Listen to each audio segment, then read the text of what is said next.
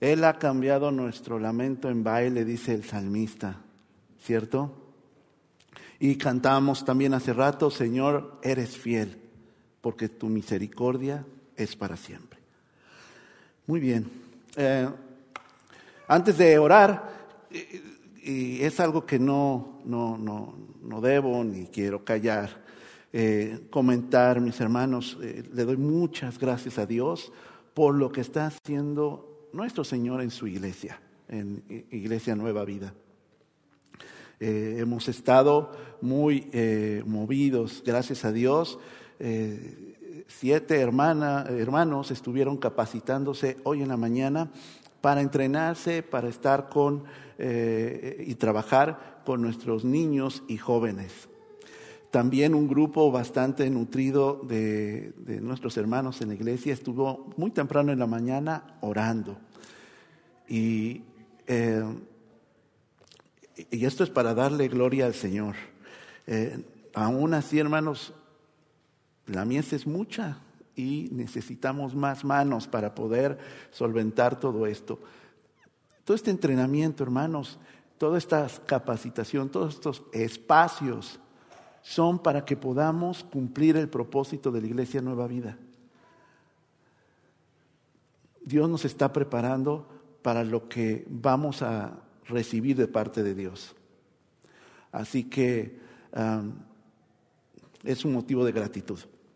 Ok, vamos a orar. ¿Les parece? ¿Me acompañan? Señor, gracias por este, esta tarde ya, que nos permites estar juntos. Yo sé que podríamos estar en cualquier otro lado. Nuestros jóvenes podrían descansar, ir al cine o simplemente estar en su dormitorio viendo la tele. Algunos de nuestros adultos podrían hacer cualquier otra cosa, Señor, algún trabajo de casa, pero nos tienes aquí con el propósito de reconocerte, aprender de ti y de adorarte, Dios. Reconocemos todo lo que has hecho en nuestra vida. Por eso venimos hoy y te pedimos humilde, humildemente Dios, que tú hables a nuestra vida y a nuestro corazón. Te necesitamos más que nunca. Necesitamos tus palabras de justicia en nuestra vida, en nuestra mente y corazón. Ayúdanos a entender tu voluntad en esta tarde Bendice a cada familia que está físicamente aquí y los que nos están viendo o nos verán a través de medios electrónicos. Que tu palabra, Señor, sea la que nos refresque, nos renueve y nos aliente. En tu nombre, Jesús. Amén. Bueno, hermanos, cuando trabajamos duro, lo que esperamos como recompensa es un pago igual, ¿verdad? Sustancioso, muy bueno. Em, cuando eh, mi hija, por ejemplo, eh, la más pequeña, eh, hace sus quehaceres, pues lo que ella quiere y va y nos dice a sus papás es que desea pues una recompensa. Y que, papá, ya hice todos mis quehaceres, lavé los platos, eh, tiré la basura, hice mi cama, bla, bla, bla.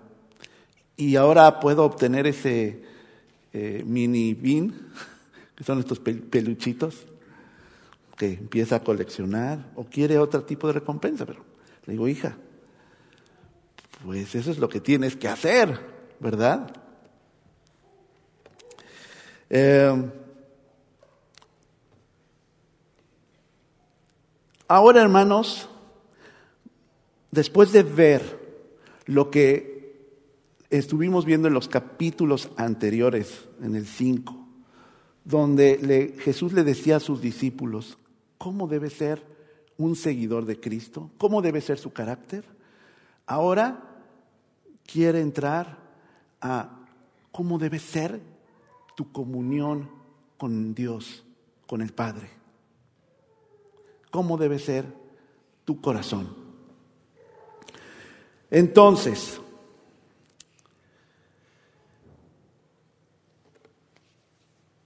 estos hermanos, maestros de la ley, hacer obras, pues era lo más común para ser un judío. Y era no solamente común, era algo muy importante. La oración, hermanos, el dar, el ayuno, eran componentes básicos para la piedad judía. En contraste de todas las naciones, hermanos, que estaban alrededor y que les gobernaban a ellos, el que hacía, por ejemplo, una donación, lo que estaban esperando estos gobernantes, esta gente acaudalada o cualquier individuo, era recibir una retribución, recibir un honor, una estrellita, unos aplausos. Si no, hermanos, tenía acompañado esta acción que hacían por fama o si no obtenían un beneficio social, político. Hermanos, si no había recompensa de por medio, ellos no lo iban a hacer. Eso es lo que estaba alrededor de, la, de los judíos y de la cultura. Nadie hacía pues nada de a gratis.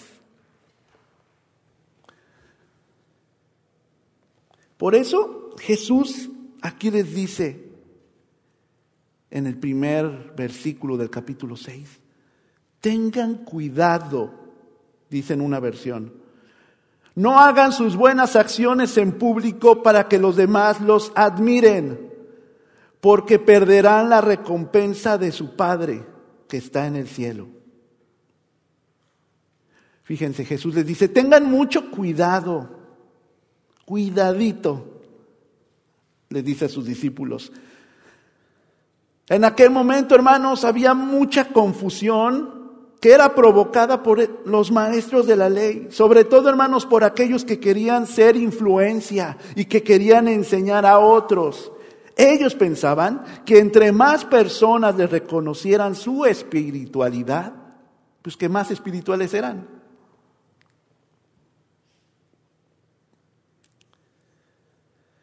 Otra versión del versículo 1 dice, no hagan sus obras, sus buenas obras, o no hagan solo algo bueno delante de la gente, solo para que los demás les vean. Si lo hacen así, su Padre que está en el cielo no les va a dar ningún premio.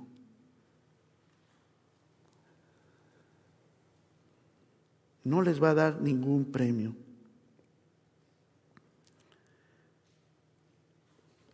Y luego leyó en la versión, eh, en la nueva versión internacional, eh, Elma, cuando ayudes a los necesitados.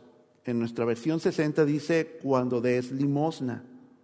Y a veces pensamos, hermanos, que la limosna es lo que damos eh, como la ofrenda que, da el cristiano para poder ser buen mayordomo, poder sostener la obra y todo eso. Y entonces uno dice, ya ven, aquí, cuando dice sobre las limosnas, pero no es nada más, pero no hay nada más alejado que eso, hermanos. Eso no se trata las limosnas. Las limosnas, precisamente es lo que leyó mi hermana Elma, es ayudar al que no tiene, el que está en desventaja, el que está limitado y necesita necesita una obra de caridad. Dice en esta versión, por eso cuando ayudes a los necesitados, cuando, perdón, cuando pues des limosna, las limosnas, hermanos, eran un acto entonces de caridad y solo se le daban, solo se le daban a los desafortunados. Dice, Deuteronomio 15, 11. Estamos leyendo lo que decía la ley para entender el contexto de lo que concebían los judíos y cómo les hablaba Jesús. Deuteronomio 15, 11. Gente pobre en esta tierra siempre la habrá. Por eso te ordeno que seas generoso con tus hermanos hebreos y con los pobres y necesitados de tu tierra. Siempre habrá necesitados. Y esas personas desvalidas, que necesitan más ayuda que otros, a ellos dice, extiéndeles una mano, ayúdales, provéles, sé generoso, dice Deuteronomio.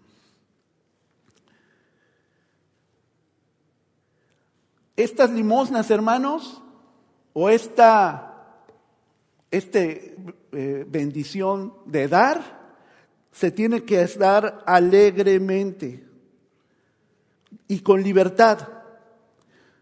Se da con alegría, por eso dice en el versículo 7 del capítulo 9 de Segunda de Corintios, Segunda de Corintios 9, 7, cada uno debe dar según lo que haya decidido en su corazón, no de mala gana ni por obligación, porque Dios ama al que da con alegría.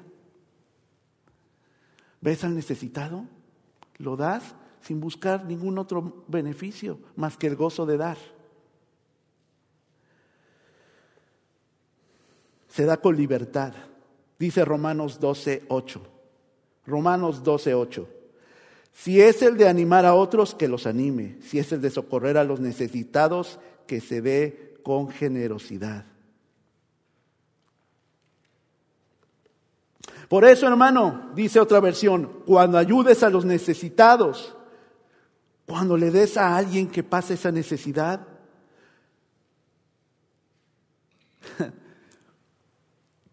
dice en la versión que leímos de, la, de la 60 en el versículo 2, no pases como si estuvieras, cuando le des, como si te acompañara toda una banda que anda tocando hasta con trompetas y lo anda anunciando. Esta exageración, esta hipérbole que se me hace realmente simpática, imagínense hermanos, hay alguien viendo la necesidad de un mendigo, de alguien que había nacido ciego de nacimiento, alguien que estaba realmente y que carecía de todo. Iba la persona, esta, esta persona generosa, este maestro de la ley, e, esta, este fariseo, Venga, miren, miren cómo le estoy dando. A ver, la trompeta. Oh, muy bien. Aquí está para todos los pobres. Realmente no sucedía de esa forma. Pero parecía que lo hacían con esa intención. Fíjense lo que dice esta traducción. Eh, que es la Dios habla hoy. Cuando des algo a los pobres, no lo publiques a los cuatro vientos. Ah, ya ayudé a, fulanito, a, esta persona, hice esto. Twitter, Facebook. Eh, mensaje a todos. ¿Ya vieron que ya no le hace falta esto a fulano o a sutano? Ah, fui yo.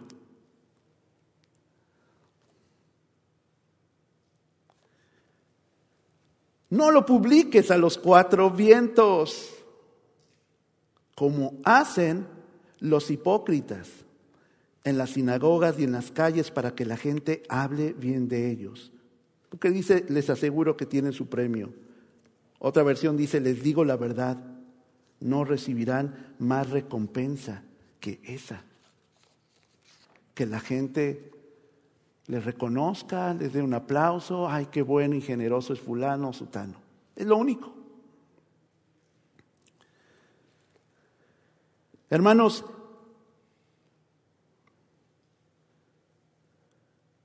¿quiénes eran estos hipócritas? Es muy interesante, hermanos, porque realmente los hipócritas nacieron en estas culturas milenarias de las cuales fueron sometidos los judíos especialmente en la cultura griega. Y los hipócritas eran personas renombradas, eran personas que eran buenos oradores, fluidos, eran gente importante, que se destacaban de los demás. Inclusive llegó a ser un nombre, así le ponían a sus hijos. Ay, este, yo hoy llevé a, hipócrita a al fútbol. Así se llamaban. Imagínense. Ahora nos da a nosotros, nos daría risa, pero así era de importante el concepto de la palabra. Sin embargo, después cambió. Y cambió el concepto en sí, porque después los mismos griegos utilizaban la palabra y le decían hipócrita a aquel que era un buen actor que interpretaba un papel diferente al como era su vida. Ustedes han visto, ¿verdad? Si han ido al teatro, han visto algún programa, las dos máscaras, una triste y otra alegre, y siempre se utiliza para la gente que hace teatro, porque representa a esos hipócritas que desempeñan un papel que no es su vida y lo hacen excelentemente.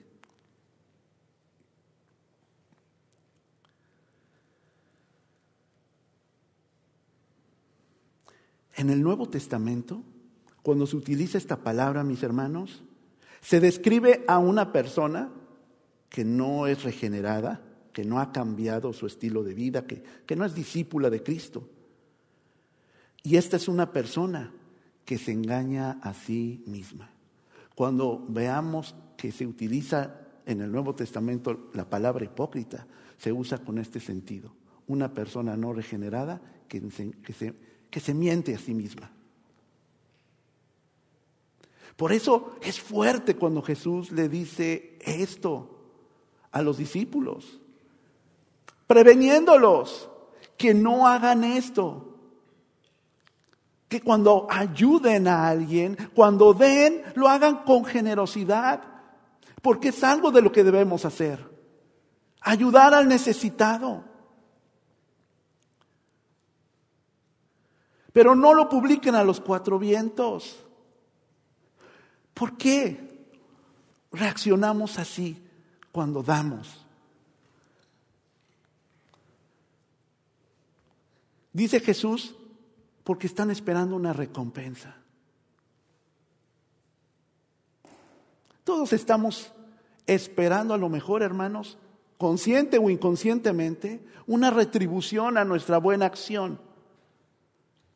Porque cada vez, hermanos, es más difícil dar. Cada vez nos hemos vuelto más egoístas. Es lo que nos impulsa el mundo. Te ha costado tanto trabajo, cuídalo porque es tuyo. decíamos en México, hay un dicho, que el que quiera azul celeste, que le cueste. Y esa es la filosofía que predomina también en el pueblo de Dios. No podemos dar porque ellos sí pueden hacer algo, pueden trabajar y podemos poner muchas cosas. El punto, hermanos, es que tenemos que ayudar y no tenemos que esperar nada. Porque de lo contrario, no estamos viviendo el Evangelio. Porque los cristianos, el pueblo de Dios y también nosotros, damos con generosidad y sin esperar nada a cambio. Hermanos, es muy frustrante para un cristiano creer que se hacen cosas pensando que le agradan a Dios, pero que realmente es todo lo contrario. Hermanos, la razón es porque estamos confundidos de dónde vendrá nuestra recompensa, pero principalmente de quién viene esa recompensa. Hermanos, aquí no se pierdan, porque si esperamos una recompensa, lo que debemos esperar es saber de quién viene esa recompensa. Rápido hago una pausa, hermanos. Este, mi hermano Alfredo eh, puede, prender la radio de la cuna, ahí se puede escuchar el, servicio también. Nada más hay que ponerle on. Gracias, perdón. Cerramos el paréntesis.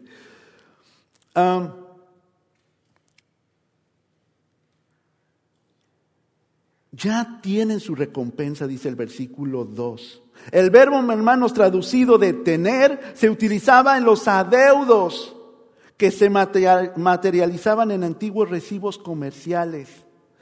Es decir, ahí en el pueblo judío, en ese contexto, en la época de Jesús, había recibos para poder tener tu recompensa cuando hacías algo o dabas algo, un servicio, y obtenías eso, ese beneficio. Entonces,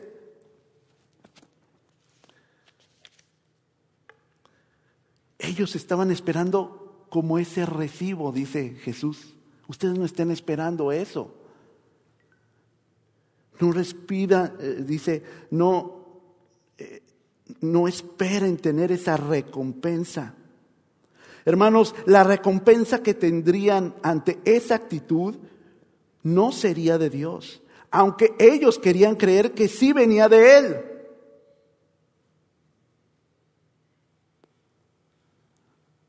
Por eso, hermanos, los judíos, los maestros de la ley, estas personas que daban y que estaban esperando el reconocimiento de otros, decían, este sí lo hago, lo estoy haciendo obedeciendo la ley y porque yo, yo creo que voy a encontrar el favor de Dios. No nada más alejado que eso, hermanos. Tenemos el favor de Dios porque somos sus hijos. Tenemos el favor de Dios porque obedecemos lo que dice su ley para poder vivir mejor, para poder ayudarnos a crecer los unos a los otros. Obtenemos el favor de Dios no por lo que damos, sino por lo que somos criaturas del Señor, creación de Él.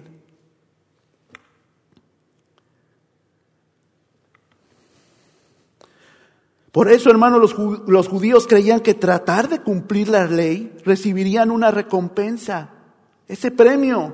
Pero Dios no podía premiar al que representaba solamente un papel, al hipócrita, a quien actuaba buscando obtener un Oscar por su gran interpretación. Hermanos, ¿por qué estamos buscando reconocimiento? ¿Qué es lo que nos hace falta de parte de Dios? Para obtener esa seguridad de que soy un hijo de Dios y que me ama y que me puede usar con los dones que Él me ha dado.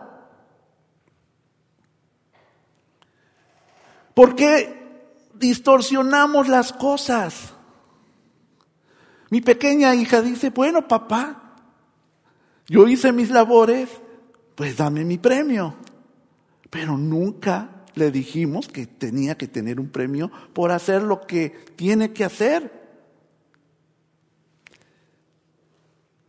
Pero alguien le distorsionó, alguien lo dijo. A lo mejor una amiguita le dijo, ay, yo cuando hice esto, mi mamá, mi papá me premió con esto. Y entonces Lía dice, ah, pues si premian por hacer las labores, pues yo quiero el mío. ¿Sí me explicó? Es lo que enseñaban estos malos maestros que distorsionaban la ley y decían, tú vas a hacer algo bueno, tienes que recibir algo bueno de Dios. Y no solamente de Dios, de mi Dios. Las personas. Por eso Jesús lo pone claro con sus discípulos. Si buscan el aplauso del respetable, era el mejor premio que van a recibir sobre eso que dan, sobre ese acto. Por eso dice en el versículo 3,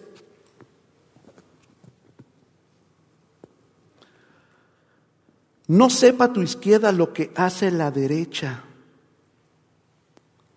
Acuérdense, hermanos, que para la cultura judía, aunque había zurdos, la mano derecha significaba alguien con mucha autoridad, alguien importante. Que no sepa la izquierda lo que hace la derecha. Es decir, no se lo cuentes, dice otra traducción, ni a tu mejor amigo, ni al más íntimo.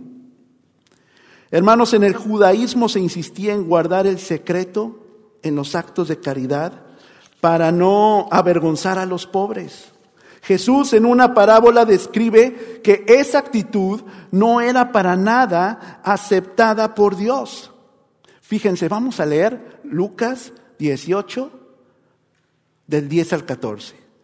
Lucas 18, del 10 al 14. Dos hombres subieron al templo a orar. Uno era fariseo y el otro recaudador de impuestos. ¿Se acuerdan de ellos cuando hablamos el domingo pasado? Estas personas que no, no pasaban traidores para los judíos, judíos que cobraban los impuestos. Dice el 11, el fariseo se puso a orar consigo mismo. Oh Dios, te doy gracias porque no soy como otros hombres, ladrones, malhechores, adúlteros, ni mucho menos como ese recaudador de impuestos. Ayuno dos veces a la semana y doy la décima parte de todo lo que recibo. En cambio, el recaudador impuestos que se había quedado a cierta distancia, ni siquiera se atrevía a alzar la vista al cielo, sino que se golpeaba el pecho y decía, oh Dios, ten compasión de mí que soy pecador. Les digo que este y no aquel volvió a su casa justificado ante Dios pues todo el que a sí mismo se enaltece será humillado, y el que se humilla será enaltecido. Esa, esa es la doctrina del Señor. Eso es lo que realmente hacemos los cristianos. Damos generosamente porque hemos sido bendecidos por Dios. Probablemente han habido días difíciles de trabajo.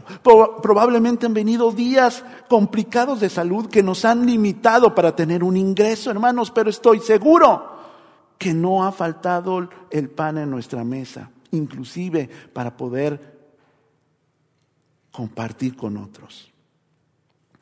Estoy seguro que sus hijos están vestidos y tienen incluso algunos lujos o caprichos. Gracias a Dios. Está bien, hermanos, que de vez en cuando podamos consentir a nuestra familia. Pero la verdadera recompensa es ver la bendición de Dios al ser un hijo suyo y ver su cuidado. Inclusive de los que no son hijos suyos, son bendecidos porque son creación de Dios. Es esta cultura, hermanos, de más y más. Y también afecta en, la parte emocional. Y quiero más y más eh, reconocimiento de muchas otras más personas.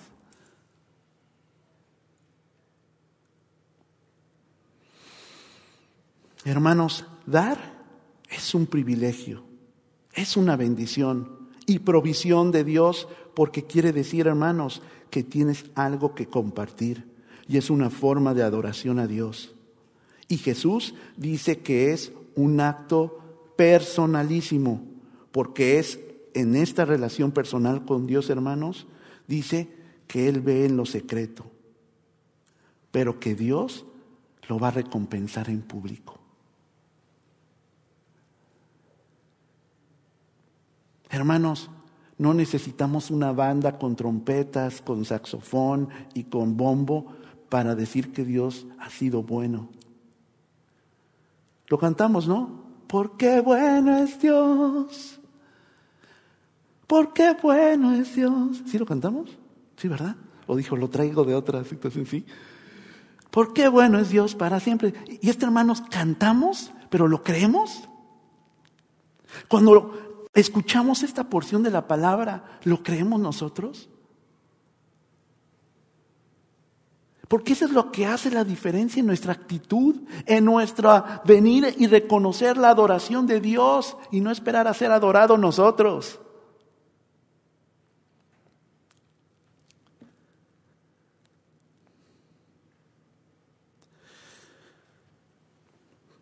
Dice Jeremías 17:10, yo, el Señor, sondeo el corazón y examino los pensamientos para darle a cada uno según sus acciones y según el fruto de sus obras. Y dice Hebreos 4:13, ninguna cosa creada escapa a la vista de Dios.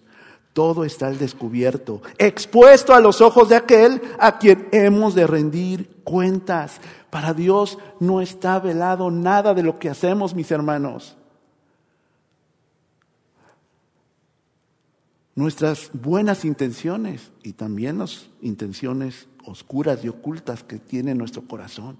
Por eso tenemos que evaluarnos. Por eso Jesús les dice a sus discípulos, no hagan esto, porque Dios sabe lo que hacen, sabe lo que tienen en su cabeza y en su corazón. A nadie más tienen que demostrarle que son personas que confían en mí, o sea, en Dios. Hermanos, por eso en el versículo 5, si a Dios le importa nuestra actitud de adoración cuando damos, también le interesa nuestra actitud cuando oramos. Dice el versículo 5, oran de pie en las esquinas de las plazas. Las esquinas de las plazas se trataba de lugares usuales de oración y en las sinagogas. Eran las esquinas de las calles donde las multitudes se detenían para tratar asuntos o para simplemente platicar. Si la hora de la oración que los judíos tenían estos tiempos les llegaba o les alcanzaba a un fariseo allí, éste inmediatamente adoptaba una posición de oración. Iban caminando, iban saliendo del mercado, de haber comprado algo, y de repente era la hora de la oración. Momento. Imagínense que se parara a alguien ahora en nuestros tiempos y que, no, este es mi tiempo de la oración. Y toda la gente caminando y haciendo. Hermanos, claro que es importante orar.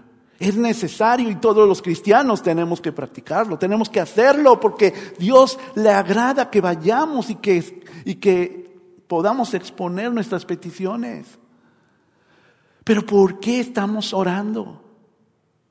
Y lo que oramos, ¿con qué intención lo estamos haciendo?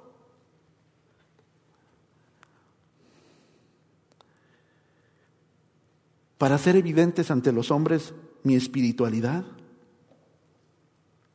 Dice en el versículo 6, por eso Jesús dice que cuando oremos, entremos, entremos a nuestro aposento, es decir, a nuestro cuarto. Es curioso que Jesús lo diga porque, hermanos, en las casas judías, en aquella época del siglo I, las casas normalmente no tenían cuartos. Tenían que ser personas muy ricas para tener varias habitaciones, pero lo normal, la gran mayoría, todos estaban en un mismo cuarto. Por eso dice, ¿se acuerdan cuando vimos lo de la luz y la sal? Que cuando eh, tú para hacer luz debes de ponerla hasta arriba para que ilumine todo el cuarto, toda la casa. Pero entonces, ¿por qué dice Jesús que debemos buscar un lugar para poder hacer nuestra oración y poner nuestras peticiones. La palabra que se utiliza aquí para aposento es la palabra griega tameón, que fíjense hermanos, significa almacén, como un cuarto privado, una cámara. Los judíos en sus casas no tenían cuartos y por lo tanto puertas, pero normalmente algunos sí tenían un lugar fuera de la casa para guardar determinadas cosas de su oficio. Un carpintero ahí podía guardar su herramienta, madera, ¿verdad? Lo que quiere decir el Señor, lo que quiere decir Jesús, es que si realmente quieres tener contacto conmigo, o sea, con Dios, ven a un lugar donde pueda estar y platicar contigo. Hermanos, ¿cuándo fue la última vez que intentó realmente tener contacto y escuchar a Dios? Saber cuál es su voluntad para hacer lo que el Señor le pide hacer, para depositar su carga. Porque hermanos, sí se vale estar tristes, presionados, tal vez hasta algo ansiosos. Pero no se vale estar así siempre. No se vale Saber que tenemos esta poderosa herramienta espiritual y que no la utilizamos. Porque entonces, ¿qué queremos demostrar con esa actitud? Y es lo que le dice el Señor Jesús a sus discípulos.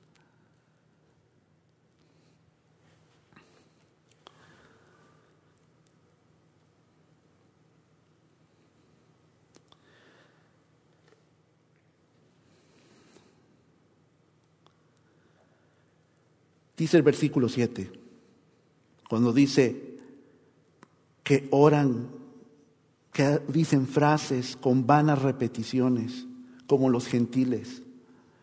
Y lo que está diciendo Jesús es que está refiriéndose a los pueblos paganos, el romano que tenían ahí, a otras naciones, a los gentiles, o sea, a los que no eran judíos, que en sus oraciones decían el nombre de sus diferentes deidades y tenían que decirlas y las repetían y las repetían porque chance y uno y pegaba y le contestaba.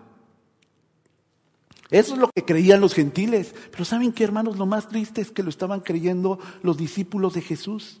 Hermanos, a veces no es así con nosotros. Y repetimos, repetimos, repetimos lo mismo. Hermanos, ¿creen que Jesús no y Dios no ha escuchado nuestra oración? Por decirlo varias veces, ¿le vamos a hacer manita de puerco a Dios?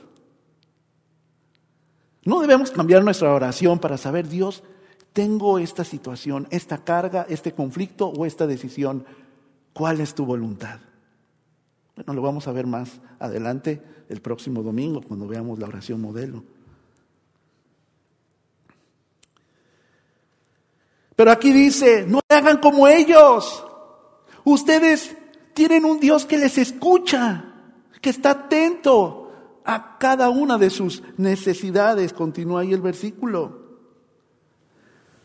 Ustedes no deben de tener temor de que Dios no sepa lo que necesitan. Otra traducción dice, no parlotes, o sea, no bla, bla, bla, bla, bla.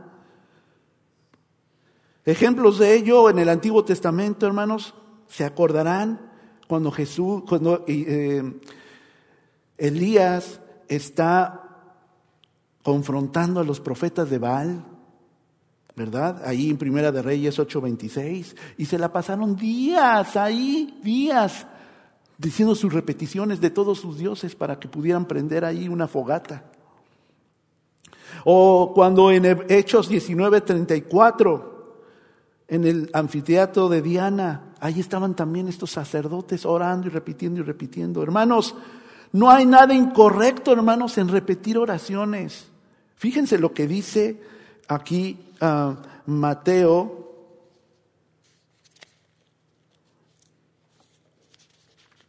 Mateo, Mateo. 26. 26, 39. Yendo un poco más allá, se postró sobre su rostro y oró. Está hablando de Jesús. Padre, si es posible, no me hagas beber este trago amargo, pero no sea lo que yo quiero, sino lo que tú sino lo que quieres tú. Más adelantito en el 42, en ese mismo capítulo 26, Jesús dice, por segunda vez se retiró y oró, Padre mío, si no es posible evitar que yo beba este trago amargo, hágase tu voluntad. Pero más allá, dos versículos más en el 44, es el mismo Jesús que dice, así que los dejó y se retiró a orar por tercera vez, diciendo lo mismo. Hay cosas que afectan nuestro corazón y nuestra alma. Y necesitamos, no porque Dios no nos haya escuchado la primera vez, porque necesitamos la seguridad de Dios en nuestra vida. Porque es algo que nos carga y clamamos por un hijo, por una necesidad, por una situación. Pero hermanos, ¿a qué es lo que se refiere Jesús? Es que no sea vacía nuestra oración.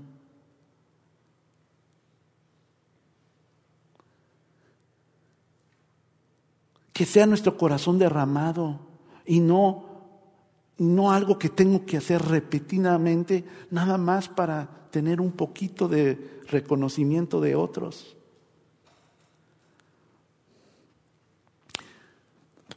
Bajamos a veces nosotros mismos, hermanos, de nivel la oración, ¿no es cierto? Cuando es un recurso tan hermoso, tan importante.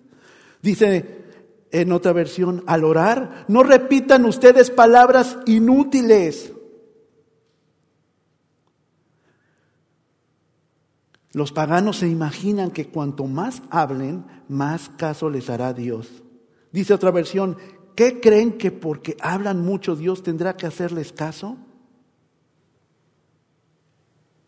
Dios nos hace caso cuando de una manera sincera vamos con Él.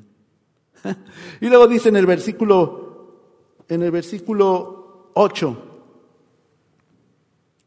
Jesús dice, no os hagáis. No, se, no os hagáis, hermanos, dice también un dicho en mi país, no te hagas que la Virgen te habla para poder decir que sabes tu responsabilidad, ¿verdad? No, no lo ignores. Pero aquí Jesús dice, no os hagáis. Se refiere a que no imiten a estos a estas personas que no creen y no confían en Dios. No los imiten, porque Dios Padre sabe exactamente lo que ustedes necesitan antes que se lo pidan. Hermanos, los judíos empezaron a imitar la actitud y las intenciones de los gentiles porque especialmente los maestros de la ley notaron que podían tener más capital moral, tener más capital espiritual y más reconocimiento de sus conciudadanos. Hermanos, caemos en una trampa cuando dejamos de imitar a Cristo para imitar al que no espera realmente nada de Dios, pero que espera todo, todo de los hombres. No os hagáis. Jesús anima a sus discípulos que si su verdadera intención es acercarse a Dios, confiando en Él y en la respuesta que dará esas oraciones, hermanos, no tenemos que enfatizar lo que Dios ya sabe de antemano. Esta es la respuesta al siete, hermanos. Dios sabe de qué cosas tiene necesidad cada uno de sus hijos. Lo sabe incluso antes que se lo pidan. Un comentarista que consulté dice, no oramos para que Dios se entere de lo que necesitamos, sino para percatarnos nosotros mismos de nuestra necesidad y mostrar humildemente que dependemos de Él en todo y de Él y de Él esperamos todo. ¿Sí entendemos, hermanos? Cuando oramos, estamos diciendo con nuestra boca, te necesitamos Dios. No somos autosuficientes porque necesitamos de nuestro Padre, que es nuestro proveedor. Y después habla de, en el versículo 16 sobre el ayuno. Y esto del ayuno, hermanos, data de tiempos desde el Antiguo Testamento.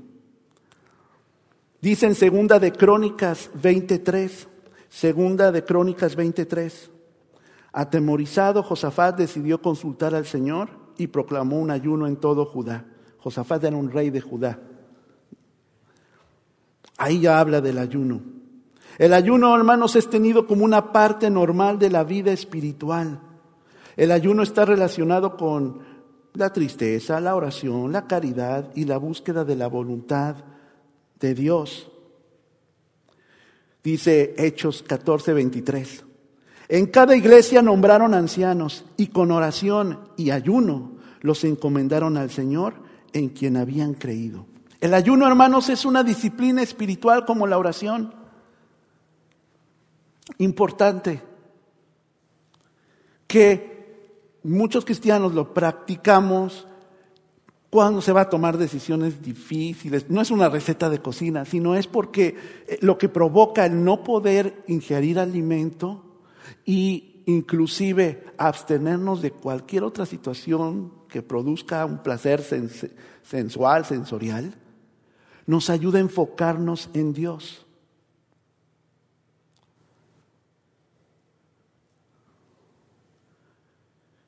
Dice, por eso en el 17, cuando ayunes, lávate la cara y arréglate bien.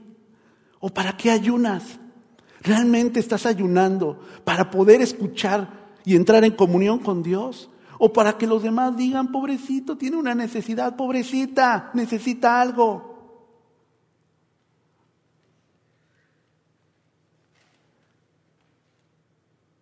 Pero tú cuando ayunes, unge tu cabeza y lava tu rostro. ¿Por qué dice unge tu cabeza? Fíjense que normalmente los judíos, sabemos, es una cultura limpia porque la ley le, viene muchas reglas sobre higiene. Y normalmente se untaban para que no se resecara su cuero cabelludo aceite. Y se acicalaban y se peinaban y estaban bien. Pero ¿sabías que alguien estaba ayunando de estos falsos maestros o personas que distorsionaban la ley? Porque iban todos desalineados, todos sin bañarse, desarreglados, hasta se untaban ceniza en la cara para que se vieran más pobrecitos.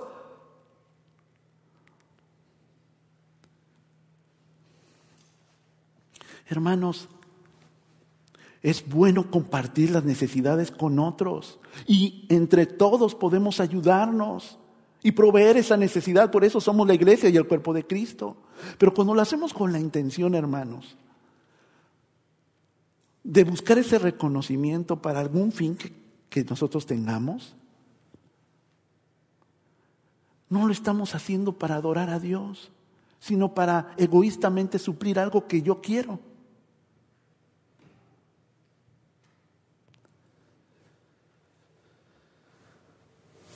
Para finalizar, hermano, cuando demos a otro que tenga necesidad, solo hazlo sin esperar un monumento público. Adora a Dios con un corazón generoso hacia el necesitado y desfavorecido. Dios se alegra porque al que realmente imitamos es a Cristo. ¿Cuántas veces todos los evangelios hablan de Jesús y cómo se acercó con el que necesitaba sin esperar nada? Cristo es a quien debemos imitar, no a nadie más. Cuando oramos, hermanos, íntimamente con Dios estamos adorándolo porque dependemos totalmente de Él y dejamos de utilizar a la oración, hermanos, como un instrumento de falsa espiritualidad y de falsa dependencia en Dios, porque cuando oro, hermanos, para llamar la atención de otro, es probable que lo único que voy a lograr es precisamente esa atención. Aunque tampoco, hermanos, garantiza que quien escucha le interese lo que le está sucediendo. Hermanos, el que sí está interesado es Dios. Por eso Él escucha. Él escucha siempre nuestra oración. Hermanos, si ayunamos, si queremos realmente escuchar a Dios, si cuando practico esta disciplina realmente quiero entrar en su corazón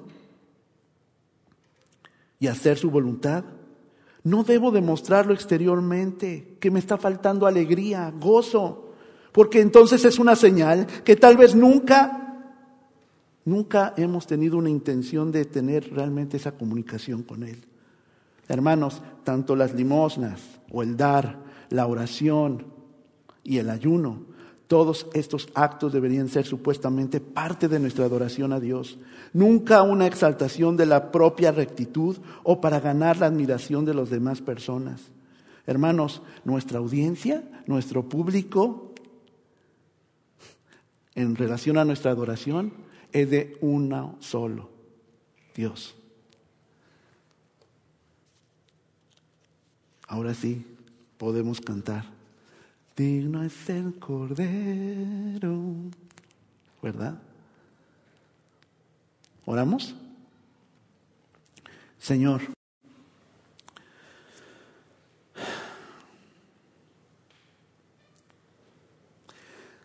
ayúdanos a entender y estar confiados, Dios, que por ser tus hijos, sabes nuestras necesidades que por ser tus hijos nos bendices porque damos de lo mucho que tú nos has dado y lo reconocemos. Que por ser tus hijos no necesitamos demostrar a nadie las pruebas por las cuales pasamos y vivimos. Permíteme, Señor, adorarte confiadamente, sin nada que distorsione o que contamine nuestra relación contigo, Dios. Padre, líbranos de interpretar un papel de algo que no somos por invitar a otros, porque vemos a cristianos famosos, reconocidos, elocuentes, y pensamos que están bendecidos por lo que hacen y por lo que publican a otros. Señor, nuestra adoración es solamente para ti. No a nosotros, Señor, sino a tu nombre sea dada la gloria. Ayúdanos, Señor, a orar sabiendo que tú tienes ya en cuenta nuestra petición. Ayúdanos a tener comunión contigo, como lo hicimos aquel día que nos conociste, que nos encontraste y que te aceptamos en nuestro corazón. En tu nombre, Señor, te doy gracias.